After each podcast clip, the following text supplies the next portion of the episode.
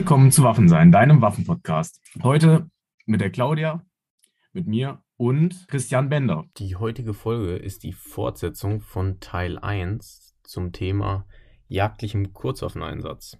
Schön, dass ihr da seid. Es geht an dieser Stelle weiter mit den rechtlichen Möglichkeiten in Deutschland beim jagdlichen Kurzwaffeneinsatz. Wieder so eine Geschichte, ne? In Deutschland darf man kein Licht an der Waffe montieren. Ja, das ist, das ist richtig. Das ist suboptimal. Für diese Fangschussanwendung ist eine Lampe an der Waffe mit Sicherheit oder wäre eine Lampe an der Waffe eine coole Sache. Ne? Eine Taschenlampe muss man trotzdem immer dabei haben als Suchlicht. Ne? Du willst ja nicht immer alles mit der Waffe abschwenken, was du jetzt gerade suchst. Das darf man auch nicht vergessen. Ne? Und äh, deswegen, also kein Licht fest montiert zu haben an der Kurzwaffe ist jetzt nicht unbedingt ein, ein Dealbreaker, würde aber mit Sicherheit gewisse Situationen einfacher machen. Das auf ja. jeden Fall. Das ist dann ganz oft das erste Mal, dass Teilnehmer mit ihren Kurzwaffen überhaupt das Jäger mit Kurzwaffen auf Wildscheiben geschossen haben. Da liegt ja selten halt eine Zehner Ringscheibe im Straßengraben. So, ja. ne? Und dann nehmen wir halt diese DJV-Scheiben und dann schießen wir dann da halt auf den Kopf. Ja, oder ja. ich meine, es gibt ja auch die Situation, klar, du willst dich nähern, aber auf einmal bewegt sich das Tier. Das ist ja eine ganz schwierige Sache, sich dem Tier annähern. Ne? Du weißt ja nicht, wie viel Leben noch drin ist, vielleicht rennt es auf einmal weg. So, ja, wie macht man das praktisch? Du schießt vielleicht aus sieben oder acht Meter erstmal zwei, drei Schuss auf die Kammer, machst drei schnelle Schritte ran und schießt den Kopf. Ja. So, das ist jetzt unromantisch, aber das ist die, die sinnvollste Lösung. So, und das eben halt auch schnell durchzuziehen und dir da nicht zu viel Zeit beizulassen. Praktischen Einsatz üben. Das fehlt mir einfach komplett. Und auch die Übungsmöglichkeiten dafür fehlen. Ich habe einen entsprechenden Schießstand zur Verfügung, wo ich wirklich von null, also wo ich quasi aufgesetzt schießen kann, wenn, wenn ich denn will. Ja, bis halt 25 Meter, aber 25 Meter mache ich ja nicht. Mal so im als bestimmte Übungskünstlichkeit, aber grundsätzlich bewege ich mich eben halt mit den Teilnehmern im wirklich im echten Einsatzbereich, ja, von null bis maximal zehn Meter.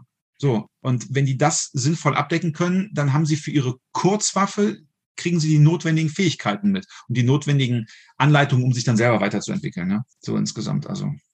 Ja, ich finde diese Regelung mit den 200 Joule bei Kurzwaffen halt schwierig insofern, dass die wenigsten Leute nachprüfen können, wie viel Joule die entsprechende Laborierung hat, die ich gerade in meinen 22 LFB-Revolver reindrücke.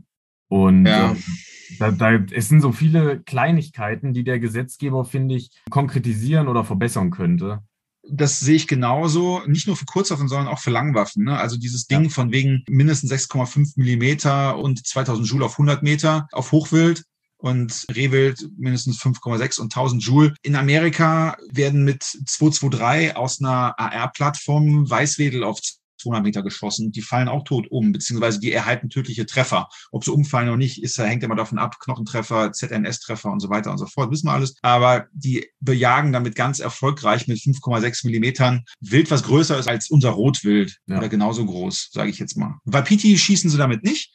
Da schießen sie mit einem 30er Kaliber aufwärts, okay. Ja. Aber so Maultierhirsch, also hier Muldeer und Weißwedel und alles, was kleiner ist, machen die meistens alles mit einer 223 oder in diesem Bereich. Gibt dann auch ein bisschen ja. aufgeblasene 223 zum Beispiel, so 22, 250 oder 224 Valkyrie und wie sie alle heißen, ja. Das funktioniert.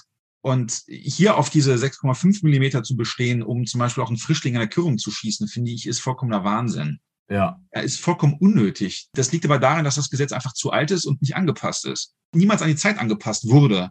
Ja. ja. Das ist ja zum größten Teil immer noch von 1933. Und ich glaube, diese Kaliberangaben sind auch noch von 1933. Ja. Das würde auch mal einer sinnvollen Überprüfung einfach unterzogen werden sollen. Und das Gleiche gilt dann natürlich jetzt zum Beispiel für das Thema Kurzwaffe. Das Kurzwaffe für einen Fangschuss, ich weiß nicht, das in diesen 200 Joule festzumachen, das ist eine 9 mm Para. Ich glaube, was hat die? 500? 500, 450 aufwärts ungefähr. Ja, was da so an Joule rauskommt.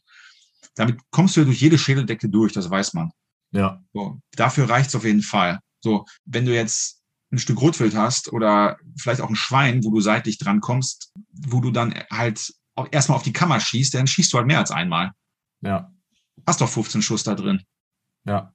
Und du bist in einer Fangschusssituation. Da geht's jetzt, da geht's jetzt erstmal darum, das Tier zu strecken. Ja.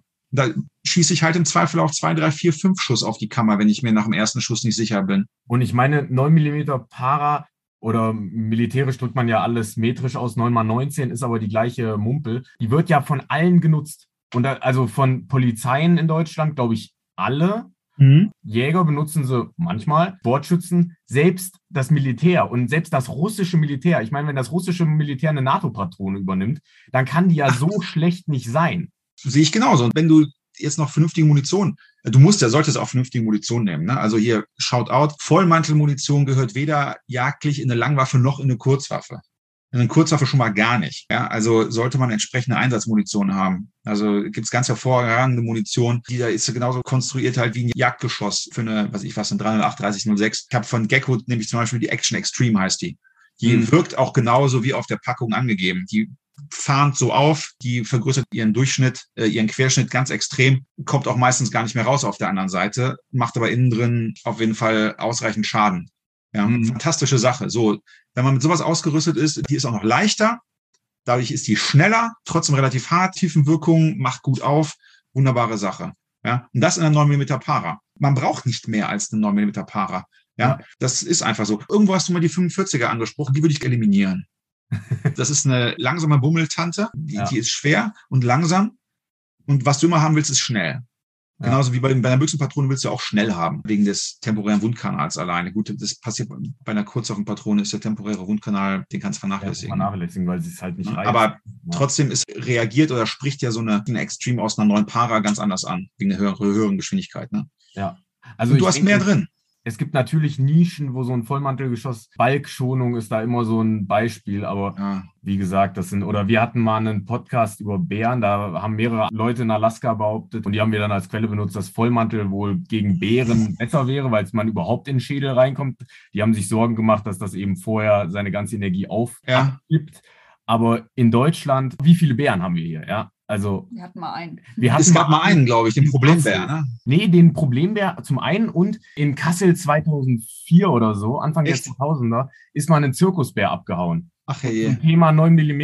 Ein Polizist hat den geschossen, weil der hat den in die Wade gebissen, dieser Braunbär. Also nicht der Polizist den Braunbär, sondern der Braunbär hat den Polizisten. Ja. Und dann hat er dem halt äh, ja auch in den Kopf geschossen, ne, in den Träger. Und das hat gereicht. Also ja. trotz 9 x 19, trotz 9 mm Parabellum hat das gereicht. Und ja, also ich meine, das spricht ja auch für die Patrone. Ich habe das in einem amerikanischen Waffenmagazin gelesen. Ich sehe eine deutsche Stadt Kassel, kenne ich irgendwoher, habe das dann recherchiert und ja, in einigen Lokalzeitungen war es dann auch kann man auch im Internet nachlesen. Ist ja witzig. Ja, das beste Kaliber ist ein guter Treffersitz. Genauso wie übrigens der häufigste Grund für Nachladen nicht treffen ist. Ne? Den habe ich ja. jetzt vor ein paar Tagen ge gehört. Ja, das, das, ist, ne? wenn du triffst, brauchst du nicht nachladen. Das ist ähm, auch ganz witzig. Ja. Obwohl ich ja. ja auch schön finde, in Deutschland wird dann ja auch gesagt, unverhältnismäßige Polizeigewalt. Ne? So ein Grizzly oder so einen Braunbären zu schießen. Aber das ja, gut, der wollte wahrscheinlich jetzt nicht seinen Namen tanzen, der Grizzly. Aber der Zirkusdirektor meinte, man hätte ihn auch am Ohr zurück in den Käfig führen können. Aber ich glaube, zur Polizeiausbildung gehört jetzt nicht unbedingt der Umgang mit domestizierten Braunbären. Ja, das gut, das konnte der Beamte wirklich, wirklich nicht wissen. Wir haben jetzt ziemlich viel über die Defizite gesprochen. Wie ist ja. so dein Kurs aufgebaut, um diese Defizite auszugleichen oder deine Kurse? Was ich mache, ist eine, ist eine komplette Ausbildung. Wir fangen an mit allen theoretischen Hintergründen, die ein Waffenbesitzer, ein verantwortungsvoller Waffenbesitzer haben haben sollte. Ich ziehe das nicht unnötig in die Länge, ich mache keine Wissenschaft draus, aber ich gehe erstmal die Einsatzmöglichkeiten oder eben die Vorteile der Backup-Waffe, Kurzwaffe, was wir eben jetzt auch schon, auch schon alles besprochen haben, gehe ich immer alles, alles ein. Dann gehen wir über die vier Sicherheitsregeln, auf denen basiert ja alles, auf denen basiert dann ja auch letztendlich die gesamte Handhabung, das gesamte, der gesamte Umgang mit, mit der Waffe, über die Grundfertigkeiten, also Aufbau, Visierbild, Haltepunkt, Abzugsbetätigung, Nachzielen, dass das Ganze ein Kreislauf ist. Dann Thema natürlich, wie packe ich die Waffe an, Grifftechnik, Körperhaltung und das Wichtigste, das ist ja alles gar nicht kurzwaffenspezifisch. Wir sind ja bisher noch gar nicht bei der Kurzwaffe angelangt. Das gilt ja für alle Waffengattungen. Ja, also ich gehe da ganz methodisch dran und gebe dann auch immer die Referenz zu den Langwaffen, zu den anderen Waffen. Also jeder, jeder, der es aber an der, Lang an der Kurzwaffe kann, weil sie am schwierigsten zu beherrschen ist, der ist automatisch ein besserer Langwaffenschütze. Ja, das machen wir. Dann stressresistente Handhabung. Das ist ja Kernthema. Ja, also wirklich Handhabungsabläufe vom, wie bringe ich meine Waffe ins Spiel, also überhaupt, wie bekomme ich sie aus dem Holster, wie bekomme ich, muss ja erstmal ins Spiel bekommen, ja, wie bekomme ich sie sinnvoll und methodisch aus dem, Holz, äh, aus dem Holster raus und wie bekomme ich sie auch wieder sinnvoll und methodisch ins Holster zurück und dass ich das immer gleich mache. Und alle Abläufe, die insgesamt notwendig sind für die sichere Waffenhandhabung, also wie bekomme ich die Waffe aus dem Holster, wie schon gesagt, dann wie stelle ich Feuerbereitschaft her, wie stelle ich Sicherheit an meiner Waffe her, wenn, wenn alles vorbei ist, wie ja, lade ich meine Waffe lade ich meine Waffe nach? Wie beseitige ich Störungen an meiner Waffe? Die treten nämlich immer dann auf, wenn ich sie nicht erwarte, komischerweise. Ja, und dann, damit mich das dann eben nicht aus der Bahn wirft, damit ich ja eben halt trotzdem weiter, weiter arbeiten kann, ohne dass mein Ablauf unterbrochen wird, beziehungsweise dass ich die Situation nicht lösen kann, die ich da jetzt halt mal lösen muss. Ähm, natürlich auch Schießen aus unplanmäßigen Körperpositionen, weil ich stehe ja nicht immer auf einem trockenen, sicheren, hellen Schießstand. Deswegen machen wir halt auch mal das Licht aus und nehmen halt mal die Taschenlampe dazu. Das findet dann am zweiten Tag statt. Was dann übrigens auch quasi die Überprüfung der Abläufe ist, die ich vorher beigebracht habe, dass sie eben wirklich so stressresistent sind, dass man sie bereits nach zwei Tagen Ausbildung auch im Dunkeln anwenden kann. Also eine Störungsbeseitigung im Dunkeln. Ja, weil die Störungen werden im Dunkeln auch auftreten. Also die bauen wir ja ein mit Pufferpatronen. Ja, ist halt immer so der Augenblick, dann geht die Lampe an und es macht, es macht Klick. Ja, und dann machst halt die Lampe aus, beseitigst die Störung, bewegst dich dabei auch und schießt dann halt weiter das bereits nach zwei Tagen praktischer Ausbildung. Diesen gesamten dreitägigen, also es ist ein dreitägiger praktischer Ausbildungsteil, geht übrigens ein Online-Vorbereitungskurs vorweg, damit wir eben diese wertvolle Zeit am Schießstand, die wir dann dort haben, nicht mit dem Legen der absoluten Basics verbringen müssen, verplempern müssen, sondern das kann jeder in Ruhe für sich zu Hause machen. Deswegen habe ich das in Form von einem Videokurs dargestellt, den dann die Teilnehmer entsprechend bekommen. Die können sich die Videos dann so oft angucken, wie sie wollen. Es kommen auch immer neue Videos dazu. Also das ist dann quasi eine lebenslange Mitgliedschaft in so einer Akademie. Ja, kommen immer neue Videos dazu. Mit Trockendrills, mit Drills auf, auf dem Schießstand oder auch neue Entwicklungen. Ich meine, es gibt ja immer neue, neue Dinge und ich versuche auch am Puls der Zeit zu bleiben halt. Ne? Genau. Online-Kurs, Online-Training, dreitägiger Präsenzkurs. Danach hat man eigentlich alles mit an die Hand bekommen, um dann eigenständig weitermachen zu können.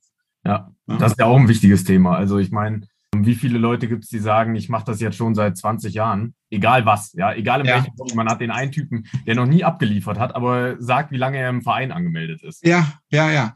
Du kannst Sachen ganz, ganz lange machen und sie ganz lange falsch machen. Ja. Dein Leben lang im Zweifel, ne? Dein Leben lang. Gibt Menschen, oh, ich mache das schon seit 30 Jahren so. Ja, du machst es halt seit 30 Jahren falsch. Es tut mir leid, es dir mitteilen zu müssen. Eine Frage Und, hätte ich zu deinem Kurs. Ich ja, bitte. Vor allem dann wahrscheinlich im praktischen Teil. Induzierst du irgendwie Stress so richtig geplant, außer Licht an, Licht auf? Klar, also. Das ist ein Geheimnis jetzt. Äh.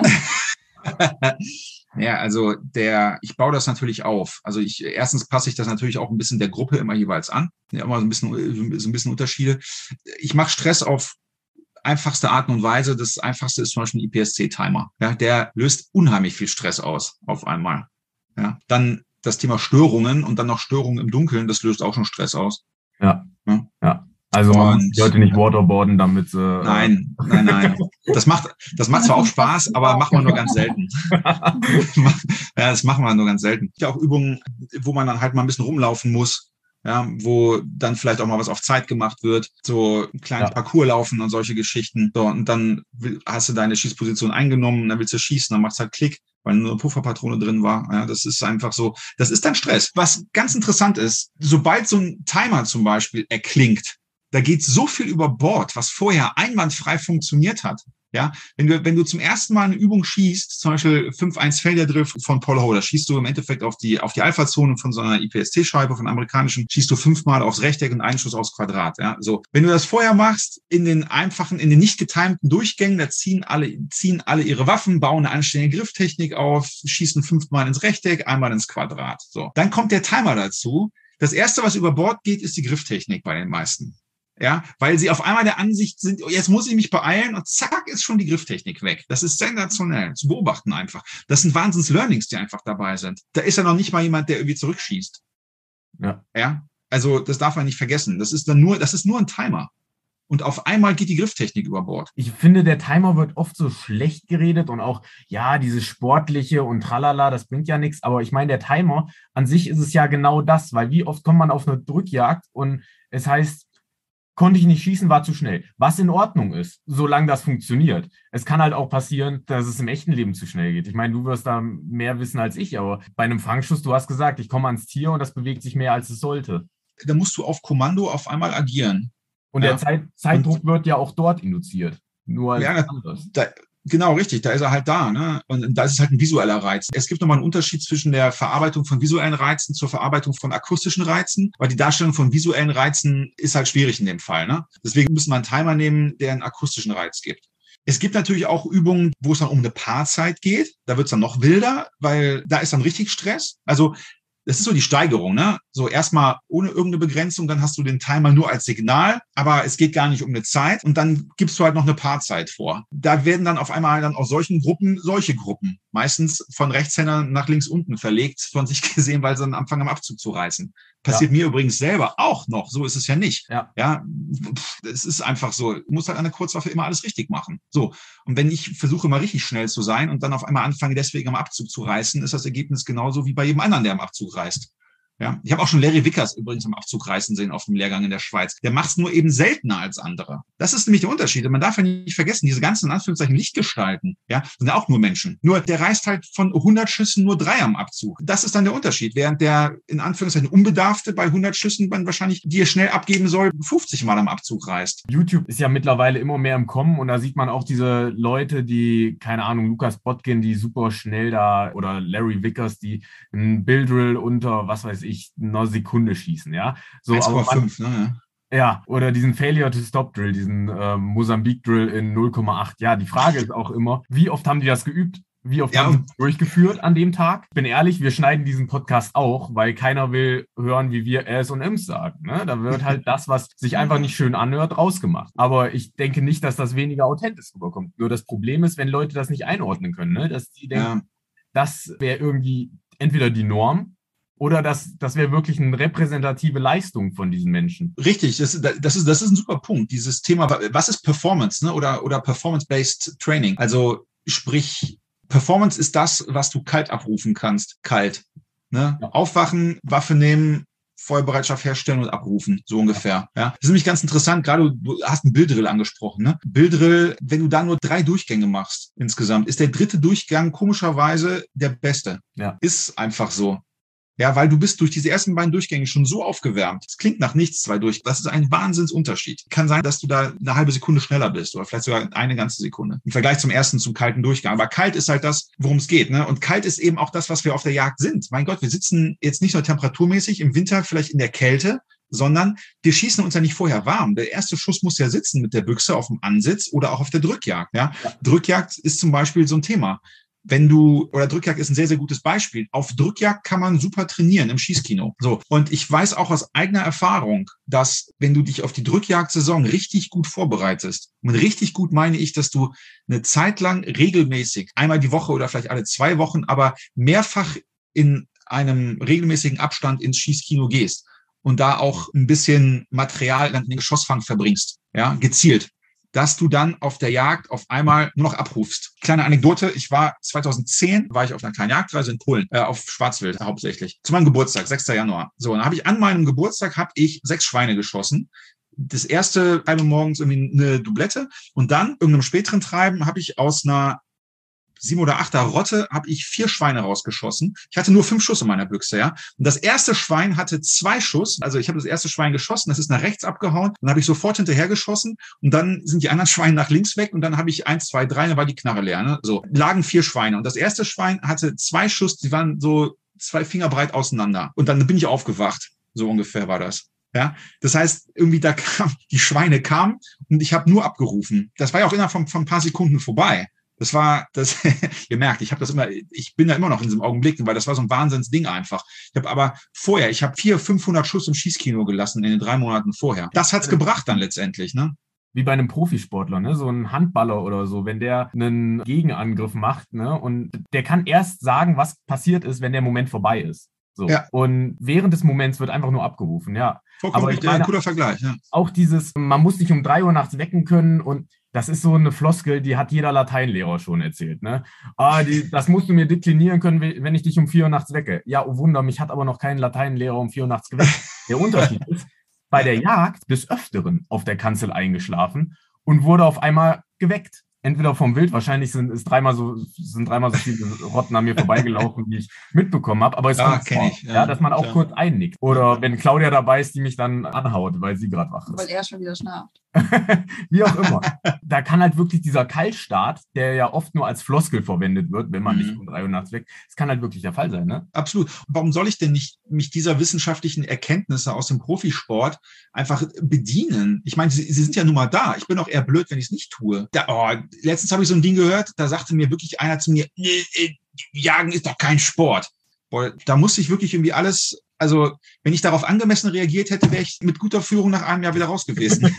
so ungefähr. Ja. Nee, aber jetzt Spaß beiseite. Bei sowas, da denke ich mir, du hast das doch einfach, einfach nicht verstanden. Ich meine, das hat doch was mit Verantwortung dem Wild gegenüber zu tun. Genauso ja. wie ich aus meiner Verantwortung dem Wild gegenüber einem verunfallten Reh lieber in den Kopf schieße, als da noch mit meinem Messer das abzufangen. Das hat das für mich mit Ethik zu tun, mit Verantwortung.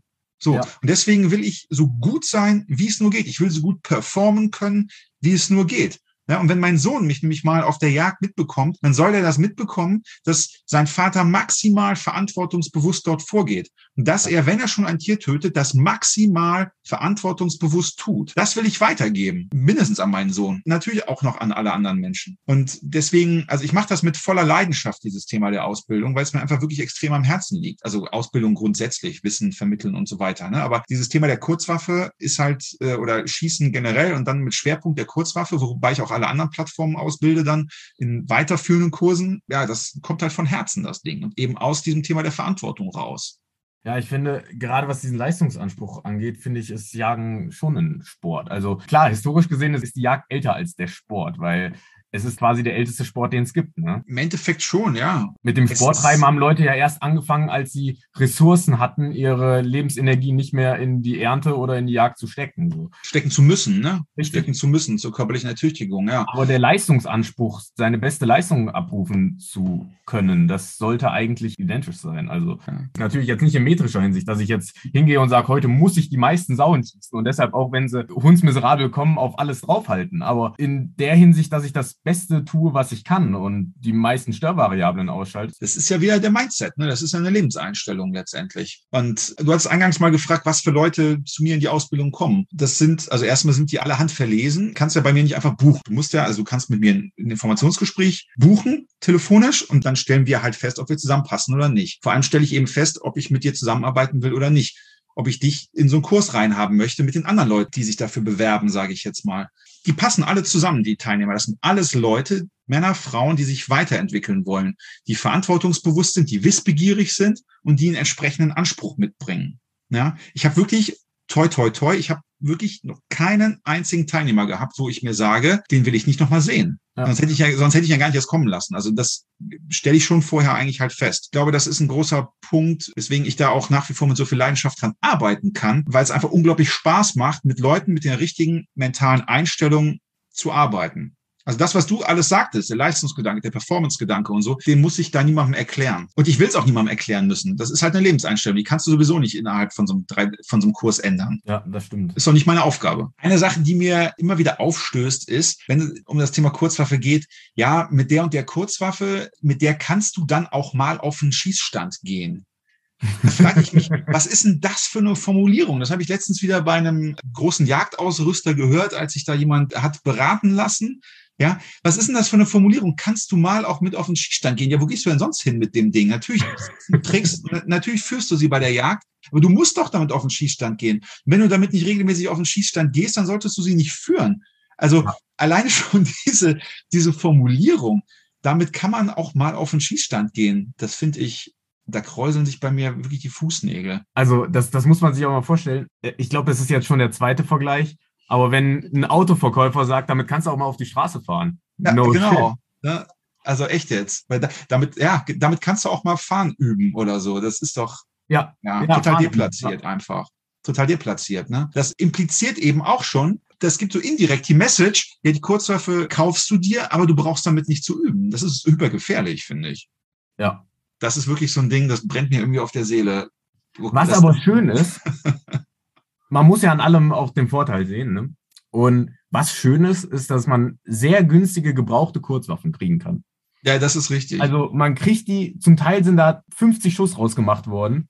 Ja. Und man hat einen stimmt. Abschlag von 200 Euro. Also ja, absolut, absolut richtig. Das Beste ist wirklich, Kurzwaffen von Jagdscheininhabern zu kaufen. Da weißt du, die sind fast wie neu. Ja. Es ist eigentlich traurig jetzt, ne? Ich will das gar nicht, eigentlich, eigentlich müssten die genauso durchgenudelt sein wie Waffen von IPSC-Schützen. Das fände ich cool. Wenn mir einer sagt, du, hier, ich bin Jäger, ich verkaufe meine Glock, da sind 20.000 Schuss durch, dann sage ich, geil. Respekt. dann sage ich Respekt, super cool. Aber das soll nicht heißen, dass eine Glock nach 20.000 Schuss nicht immer noch benutzbar. Also Dienstwaffen, moderne Dienstwaffen sind ja sehr lange haltbar. Ja, durch meine Glock sind locker 20.000 Schuss durch. Ja, ich mache so eine Strichliste bei meiner P8. Da sind Echt? 14 durch. Und ich hatte bei, nee, 15 sind jetzt durch. Und bei 14 hatte ich einen Schlagbolzen, der äh, gebrochen ist. Aber ich mache halt auch viel Trockentraining. Ne? Und bei, der, ja. bei einer Double-Action-Waffe kannst du eben auch trocken abschlagen. Und mit dieser Laserpatrone, das dann auch angezeigt ist. Cool. Aber ja, da ist halt der Schlagbolzen gebrochen nach 14.000 Realschuss. Ja. Und nach, ja, vielleicht nochmal doppelt so oft trocken abschlagen, was ja für den Schlagbolzen auch eine Belastung ist ja, richtig, ja, richtig. Ja, absolut. Das kann dir ja bei einer, das kann dir ja bei so einer Schlagbolzen-Schlosspistole wie einer Glock nicht passieren, weil da ja nichts auf den Schlagbolzen draufschlägt. Da hast du ja kein Metall, was auf Metall schlägt. Das ist so ein Ding, da kann der Schlagbolzen keinen Schaden nehmen. Ne? Die sind noch langlebiger. Das ist einfach so. Ja. Ist natürlich zum Trockentraining jetzt, weil der Abzug sich ja nicht resettet, muss man halt jedes Mal durchladen, kannst halt jedes Mal Tap-Rack machen, kannst du Weltmeister im Tap-Rack werden. Ist auch nicht schlecht. das stimmt. Ja, genau. Wo du gerade sagtest, Laserpatrone, super cool. Da gibt's eine sehr coole App zum Heimtraining. Nutzt du die Mantis Laser Academy? Nee, ich nehme die von Laser-Ammo. Okay, ja, das ist klar. Ein, ich glaube, Mantis muss man oder Mantis muss man sich an die Picatinny-Schiene machen, ne? Oder? Nee, nee, nee, nee, nee. Die Mantis Laser Academy, da gibt's eine freie Version und dann die Premium-Version oder, oder die Full-Version. Da benutzt du quasi, also da kannst du dir quasi so ein statisches Schießkino mit zu Hause bauen und du benutzt dann die Handykamera zum Aufzeichnen der Schüsse auf der Scheibe. Also du, du richtest die Handykamera auf die Wand, machst an die Wand ein Ziel richtest das Ziel dann auf den Bildschirm ein. Das können Kreise sein, Dreiecke, was auch immer. Und dann schießt du mit dem Laser drauf und der Laser zeigt dir dann auf dem Handybildschirm die Treffer an. Das ist cool. Mantis Laser Academy, genau. Und dann gibt es bei Mantis gibt's auch noch Zielscheiben zum Runterladen. Die haben dann solche QR-Codes als Begrenzung. Und dann erkennt der, äh, die App die Zielscheibe und dann kannst du damit sogar wirklich bestimmte Übungen schießen, sogar mit Timer und all so einem Zeug. Das ist mega cool. Und gerade fürs Heimtraining, gerade wenn du eine, eine Double-Action-Pistole hast, dann mit einer Laserpatrone drin, kannst du dann halt halt auch Übungen mit, mit Schussfolgen schießen und so. Das ist richtig cool. Das bringt dich richtig nach vorne. Ja, Laser Ammo hat auch so ein Ziel. Das, äh, nimmt, das hat auch einen integrierten Timer, aber es ist eben stationär. Also mhm. es, man kann eben jetzt keine Filme einspielen oder so, aber es zeigt eben auch an, wie schnell man geschossen hat. Auch Part-Time kann man da äh, machen. Aber es ist eben rein stationär. Das ist dann halt nicht so wie bei Mentis, wo du auch hm. was einblenden kannst. Äh, ich habe es mal auf so einen Roomba, auf so einen Staubsaugerroboter gemacht. ähm, Klasse. Das Problem ist nur, der ist nicht besonders schnell. also da ist das dann auch wieder ein bisschen limitiert. Ja. ja, gut, aber immerhin sehr, sehr cool auf jeden Fall. Man kann sehr, sehr viel mit der Kurzwaffe zu Hause trainieren, der Langwaffe übrigens auch. Das hm. ist alles nicht nur auf Kurzwaffe beschränkt. Das darf man nicht vergessen. Ich glaube, das ist auch ganz wichtig und das kann man nicht oft genug sagen. Denn das gesamte Thema Waffenhandhabung, Grundfertigkeiten, Schießtechnik, du brauchst dafür ja überhaupt keinen scharfen Schuss abzugeben, um das zu üben. Der scharfe Schuss ist ja wirklich nur, um den scharfen Schuss zu trainieren. Aber alles, was im Vorfeld trainiert, ob es die Körperposition ist, ob es eine Grifftechnik ist, ob es eine Abzugskontrolle ist, dafür brauchst du ja keinen scharfen Schuss, sondern ganz im Gegenteil. Ja, es ist ja besser, das ohne Knall und Rückstoß zu trainieren, weil du ja so am besten feststellen kannst, ob du jetzt wirklich ruhig abziehst oder nicht. Und es ist halt auch schlicht günstiger. Also, ja, das kommt mal erschwerend dazu, na klar. Also ich dachte auch, wenn ich in Schießkino, im Schießkino arbeite, ich bin jetzt im Schlaraffenland und habe einen Schießstand und den darf ich nach Dienst immer benutzen, zweimal die Woche und dachte, das ist der beste Deal meines Lebens. Ja, herzlichen Glückwunsch. Wenn du natürlich dann das Trockentraining auf die Schießbahn verlagerst, wie viel Geld willst du für Munition ausgeben? Ja, ja, ja. Irgendwann rechnet sich der Nebenjob dann auch nicht mehr. Was habt ihr für eine Treffererkennung? Habt ihr die da mit, äh, mit Infrarotlicht von hinten, die Leinwand? Ja, genau, vom BKE. Super. Dann kannst du einen Infrarotlaser nehmen und mit dem Infrarotlaser aus der Langwaffe arbeiten. Der erkennt das. Das ist interessant. Wir haben auch ein Behördenschießkino. Das ist ein altes BKI-Kino noch, wo von hinten angeleuchtet wird mit, mit Infrarot und dann von vorne die Kameras halt die neuen Löcher aufnehmen. Ne? Ja, genau. Und das, da habe ich, das habe ich getestet mit einem von Laser Ammo, mit der Pistole, mit dieser orangen, die es gibt, mit Infrarotlaser ja. und mit dem Infrarotlaser von dem Mantis Blackbeard, also diesem AR-15-Einsatz von Mantis, den von Mantis, den es gibt. Da hat dann das Ding die, ja, hat die Treffer erkannt. Das heißt, das kannst du mal gucken mit so einer Laser-Infrarot-Patrone. Habe ich, genau, kannst du entweder kaufen, aber ich habe noch eine da. Dann kannst du nämlich damit aufs Schießkino schießen. Das ist geil. Wirklich auf die Schweine und dann mit, mit dem Laser abdrücken. Ja, du hast gerade meine Altersvorsorge gesichert, ja. Jetzt gebe ich weniger Geld für Munition aus. Ja, geil. Gut, ich denke, damit kann man gut abschließen. Dann bedanken wir uns für deine Teilnahme, dass du dir die Zeit genommen hast, mit uns einen Podcast aufzunehmen. Wir bedanken uns fürs Zuhören bei unseren Zuhörern und bis zum nächsten Mal. Dass ich da sein durfte. Ciao.